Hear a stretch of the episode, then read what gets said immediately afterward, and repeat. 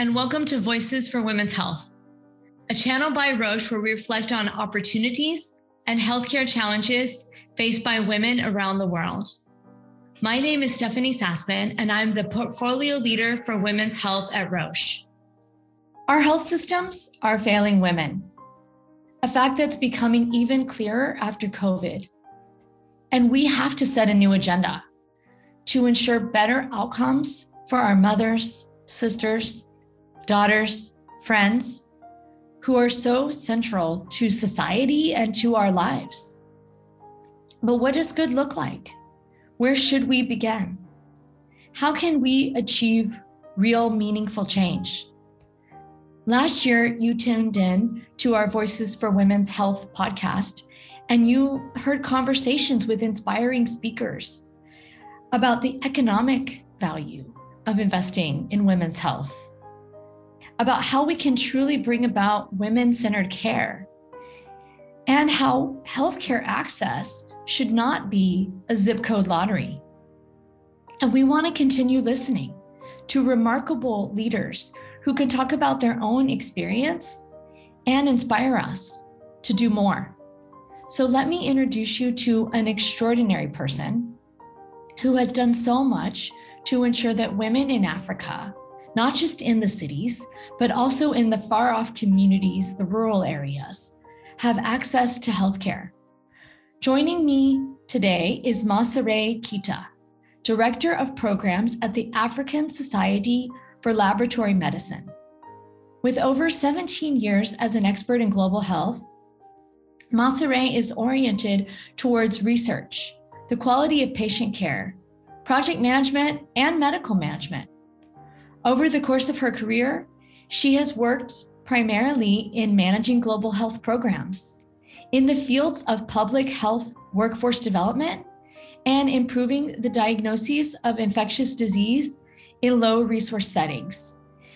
She's truly an example of breaking the bias in healthcare, and we're honored to welcome Mah-Sere. Thank you very much. I'm happy to be here. To start with, please let us know a little bit more about yourself and why the health of women is a topic so close to you. Um, I am a woman. I'm from Mali. And Mali is unfortunately one of the countries in the world with the worst maternal mortality rates.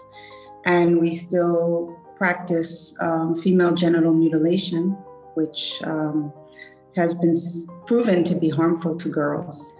Um, ever since I was little, I've watched my mother and other women uh, really fight for the rights of women in Mali and fight for their rights in obtaining leadership roles, fight for their rights in health, and, and other such issues. So I was very naturally brought to uh, gender equality as a, as a priority in my life.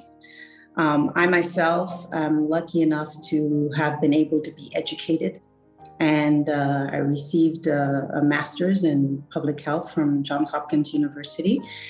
And um, I've been able to practice and really be able to put women at the forefront, uh, particularly when it comes to laboratory diagnostics, making sure that women are trained in the field and that women are brought into leadership roles. And our institution at ASLM um, we have a very good gender equality at the level of leadership. We're two women, and so, um, and the, the leadership consists of three people. So it really um, is a good example for the continent to have and, and to see us. Uh, and I think that one of the the problems with uh, leadership in Africa is that you don't see the female leaders. You see mostly male leaders um, in the sciences only about 30% of the scientists are women in Africa. So um, this is an important, uh, I think it's an important platform for me to be on is to be able to speak to younger women and girls and, and tell them to enter the field of STEM. There's space for you, there's space for you to lead. Uh, and we are looking for more women in science because uh, the health issues of women we know are addressed better when there are women in leadership positions. You mentioned about the gaps in terms of female scientists in the workforce, but also girls in school getting STEM education. What are some of the components, the, the players, um, the data that needs to come together to drive this forward? So, the data that is needed is really data to show that when you have women in leadership positions in healthcare, you address better women's health issues. And I think that we haven't done as good a job at showing these data. Um, I was happy to, to be a part of Roche's Future Proofing Healthcare Africa Index uh, initiative, where we were able to collect some information that showed that increasing girls' literacy or addressing women's health issues made it that a country as a whole actually did better. And the country that led uh, the Africa Index was uh, South Africa, and mainly because they had family planning uh, advice for women, and also they had uh, better uh, cancer screening. Uh, so those are all um, factors that are really critical for the advancement of a country as a whole. And I think that us scientists are not doing as good a job at speaking to the whole of public health improvement when we have women leaders. Um, let's talk a little bit more about your work as the director of programs for the African Society of Laboratory Medicine. Uh, could you paint a picture for us about healthcare for women in Africa? Uh, what are the biggest challenges and how do you think these could be addressed? Well, reproductive health continues to be a really serious problem for women in Africa. Um, we're still seeing very high maternal mortality rates. Um, we're still seeing um, infectious diseases that are uh, disproportionately affecting women more HIV, AIDS, and tuberculosis, and others that affect the most vulnerable populations, with the women and children being the most vulnerable populations in Africa. Um, we're seeing the rise of cancer as people are, there are more people and there are aging people populations. Um, we're seeing the rise of cancer and we're seeing um, death rates of cancer that are preventable, such as cervical cancer.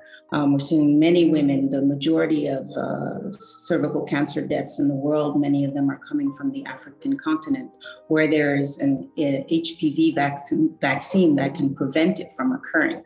But we're not seeing this vaccination, these vaccination campaigns for HPV happening um, in, on the continent. So Unfortunately, the, the indicators are still very low for women's health issues, and uh, women are dispor- disproportionately affected by health issues because they tend to be among the poorest of the populations in Africa. How do you think that, that culture um, plays a role um, in, in ensuring that women can feel empowered um, to, to take their own healthcare decisions. Um, do you see this potentially evolving? Yeah, I do see it evolving because I think women have more access to information. Um, it used to be that the majority of the information were through media campaigns or uh, community uh, health campaigns. But now, with the advent of the cellular phone, um, and people having educated and non-educated people having access to cellular phones um, people are becoming more informed. And that is where we really need to work on health education programs so that people become more informed and women are empowered to know that they have options. Um, you know unfortunately uh, Af- the african societal norms are such that the woman's role is still seen as being the caregiver at home um, women, us African women, are are trained to think that we come last. Our husbands and our children come first. Um, and so we tend to ignore our, our, health issues. We tend to ignore when we're feeling pain in a part. And we tend to present very late um, when we arrive uh, to, to address a disease. It's often very late and not much can be done for it. But I think that now with digitalization, um, we're getting more information and we're able to empower women. And one of the things we need to do more is to show role models and mentors of women who are in leadership positions who can then mentor the young. And I value that. I, I try to mentor as many young women as possible and encourage them to enter the field of public health because we need uh, thinkers. We need female thinkers to be able to develop those strategies that address the health inequities. Listening to one of your um, speeches, uh, it resonated with me that that medicines, as well as healthcare treatment facilities, are, are more available in the central cities, but not to women that are in the faraway communities. Um, in fact, we we had a podcast recently about how health should not be a zip code lottery. Um, yeah. When you think specifically about about Africa, um, how can this gap be bridged um, so that women across uh, the regions have access to healthcare? Well, I mean, there de- definitely needs to be an effort of decentralization. And so I think that that's happening more and more, where in the field of diagnostics, which I'm familiar with, um, we're not doing advanced diagnostics as much, but we're doing some rapid diagnostic tests that can be deployed to communities and can be done even in some pharmacies and some other facilities, health facilities. Um, so, an effort to decentralize and to uh, incentivize as well workers who work in these communities. Um, the reason why a lot of um, you know the workforce moves to the central city is because that's where there's um, there's the most monetary incentives. So we really need to make sure that we incentivize the workers who live in these rural communities and we offer them continued education as well, so that they feel valued and they feel um, uh, they feel uh, encouraged to remain in these rural communities where there's a tendency to have the actual worst disease outbreaks happen, uh, typically in, in areas outside of central cities. And how has COVID 19 and the pandemic um, made the situation um, worse for women in terms of access to healthcare? Well, um, the healthcare system is pretty much now really focused on COVID 19. Um, you know, everything is about COVID 19. Funding streams are all about COVID 19. Um, the donations that are being provided to a lot of the countries like Mali, who rely on donations for healthcare, are coming for COVID 19, where we still have malaria and HIV and tuberculosis and other infectious diseases and cancers. Um, the healthcare workforce, the same healthcare workforce that would be addressing those problems, are all focusing their efforts on COVID 19. So it has made it difficult for women and men to just access normal health care. Um, it's, it's an issue, and I think that we're fighting to have the funds targeted towards uh, those disease areas that are affecting uh, the African continent more than uh, the COVID 19 pandemic. Yeah, I mean, certainly we all know that for cancers, early diagnostics and, and supportive treatment environments um, can go a long way in helping patients, in helping women. Um, and where access is restrained, women's health often um, takes the greatest toll, as you mentioned, because women tend to put themselves last. Um, do you have any thoughts about how, how we can build a healthcare system that supports and enables access for women through this difficult journey? Well, I think it's not just the healthcare system. There needs to be health spending increases. Um, you know, each of these countries need to spend more on healthcare and prioritize both men and women in terms of um, those who are vulnerable and who don't have the means to access healthcare.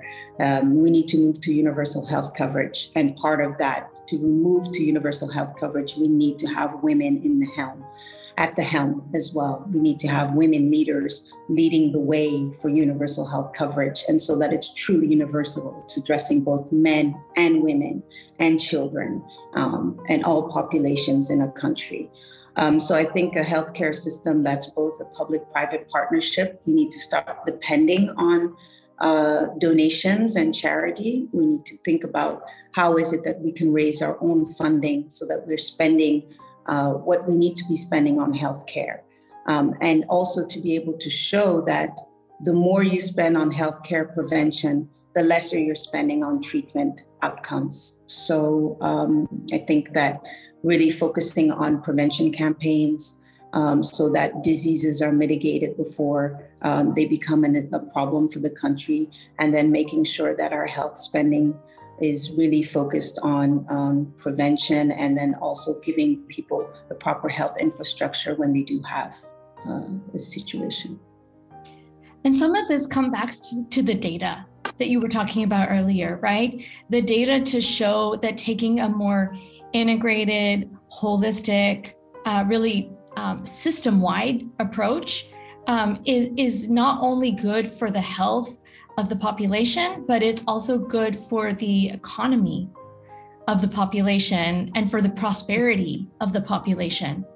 Um, do you think that there's a, a, gap in such data, and and who are the players and stakeholders that you need that you think need to come together um, to generate such data if there is a gap?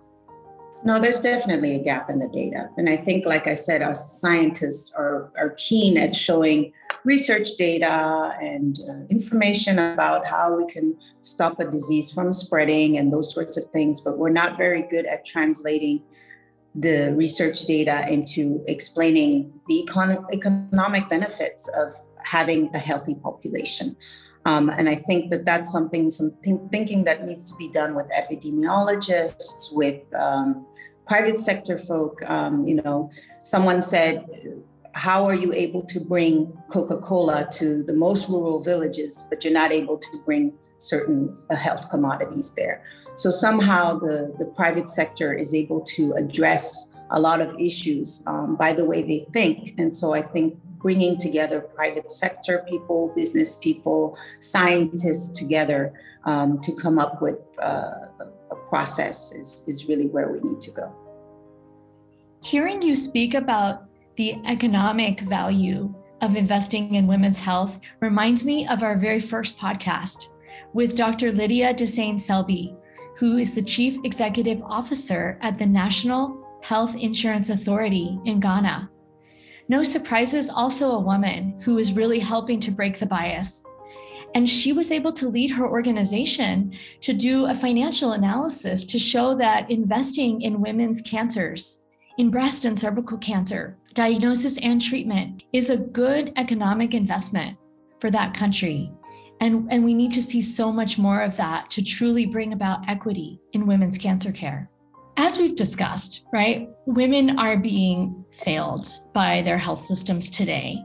But do you feel that there are any opportunities for hope? Is there some progress that you've seen over the past decade? Are there any successes that we could learn from?